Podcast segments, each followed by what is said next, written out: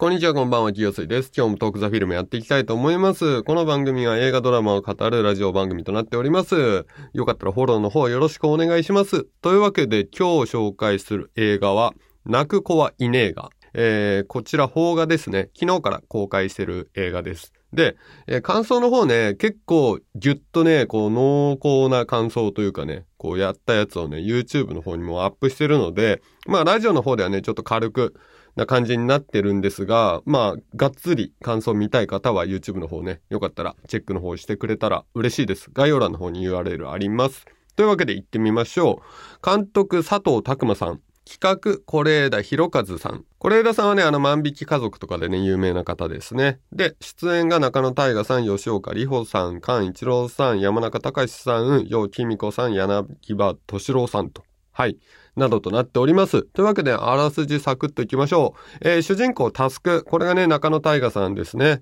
えー娘が生まれて喜んでいたんですが、えー妻の琴音、えーこれが吉岡里帆さんです。えー、琴音はね、父になる覚悟のないタスクにね、すごく苛立ってるんですよね。で、生ハゲのね、祭りの日にね、タスクはね、琴音にね、酒を飲まないでね、早く帰ってきてというね、約束をしてね、行事に参加するんですが、まあ、酒をね、断れず、早くもね、帰れず、泥酔をしてしまうんです。そして、あの、溜め込んだ鬱憤がね、爆発するようにね、生ハゲのお面をつけたまま全裸で街を走り出してしまいます。で、その姿がテレビの全国放送で流れてしまうと。それから2年が経ち、タスクは東京にいます。琴音に離婚をされ、えー地元にもいられず逃げるように上京したものの、東京でもタスクの居場所はありません。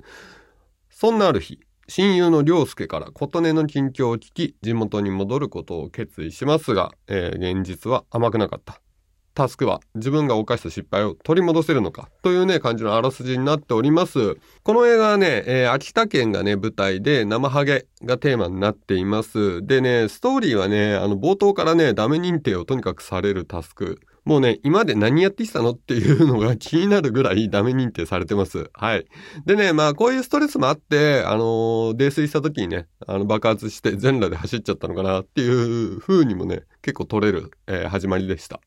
でね、東京にね、いたんですが、まあ東京の空気にね、あの、馴染むこともできないし、まあなんで東京いるのかもよくわかんない、やることもないみたいな感じな時に、まあ親友の良介からね、琴音の話を聞いてね、あの、琴音とね、娘の存在にすがるようにね、こう地元に戻るんですけど、これがね、なんともダメな戻り方だなっていう感じなんですよね。うん。なんかね、その、やることなくて、だけど気にはなってたことねと娘の話がスッと入ってきて、ああ、なんかこれをやった方がいいのかなみたいな感じで、こう覚悟もなく地元に戻る感じなんですよね。まあこの辺が、こう微妙になんか、反面教師になるというか、まあやっちゃう人はいるよね。自分もやっちゃう、こういう覚悟のない行動するときあるよねっていうので、まあなんか反省したりっていう感じの気持ちで見てました。はい。でね、戻ったら戻ったでね、結婚予定だった兄貴のね、えー結婚がね、えータスクのせいでおそらくね、亡くなってるんですよね。破談になってるんですよ。で、まあ、兄貴はね、タスクに冷たくて。だけど、お母さんはね、まあ、いつも通りに接して迎え入れてくれます。これがね、もう結構感情にきますね。うん。心に来るというか。うん。で、タスクがね、ほんとね、ダメなんですよね。自分が失敗した影響っていうのがね、あんまね、その、いろんな人に迷惑をかけたっていうのがね、その、大きさがあんまり把握できてないんですよね。だから謝罪する意味とか、謝罪したらどうなるのかとか、謝罪は誰のためとか、そういったことを見失っている状態で、その、何のための謝罪なのかっていうのが何も分かってない状態で地元戻っちゃうんですよ。だからね、これが結構ダメなんですよね。まあこれね、まあ多分見てるみんなもね、一回はこんな経験したことあるんじゃないのかなとは思いながら、まあとにかくね、タスクがね、反面教師になるんですよね。この映画は。うん。まあだけど、こう、タスクのことを見せずに、こう、近くにいてくれる人間とかもいるんですが、なんだろうな、お前超クソ野郎だなとも言えないし、いいやつなんだけど、なんかちょっとこういうとこ困るよね、みたいな感じで、こう、お父さんっていう軸で考えると、ちょっと、こう、琴音の気持ちがすごく分かってしまうっていう内容になってました。はい。で、まあ、娘にね、会いに行こうとするシーンとかもいろいろあるんですが、まあ、この辺がかなり、この映画はね、ああ、これを見せたかったんですね。これをやりたかったんですね。ああ、心にグッときますねっていう感じの映画になってるので、まあ、この辺はちょっとね、あまり言及はしません。はい。えー、YouTube の方ではね、もうちょっと言及してるんですが、えー、結構前情報なしで見たい人は、まあそのまま劇場に行ってください。で、琴音の視点で見るとね、結構この映画面白いなと思ってて、琴音ってね、あんまりシーンは少ないんですよ。出てこないんですよ。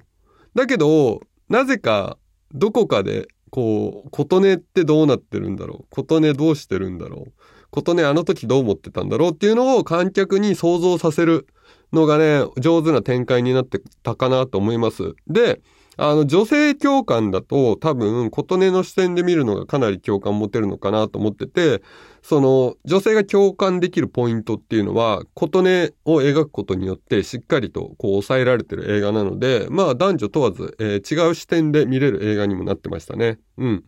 で、役者さん、えっ、ー、と、タイガさん、ダメな男多いじゃないですか。まあ、こう生きちゃったもそうだったし、最近で言うと。あとまあ、ゆとりですが何かの山岸だったり、とか、えーと、あとバンドマンのね、あ、売れてないバンドマンの役とかも昔やってるんで、結構ダメな役多いんですよ、紐だったりって。で、今回もダメな男の役なんですけど、まあ今回も今回でハマってましたね。うん、今までとね、また違うダメな男を演じてくれてました。なんかね、例えるなら、ゆとりですがの山岸が自信をなくして田舎でそのまま育った感じ。のが今回のタスクかなって思ってて、うん。ちょっと、まあ伝わりづらいかと思うんだけど、山岸ってかなり自信満々だったんだと思うんだけど、今回のタスクは別に自信がすごいあるわけでもないんだけど、こう、ダメな感じなんですよね。こう、なんつうんだ、絶妙なダメさなんだよね、今回のタスクは。うん。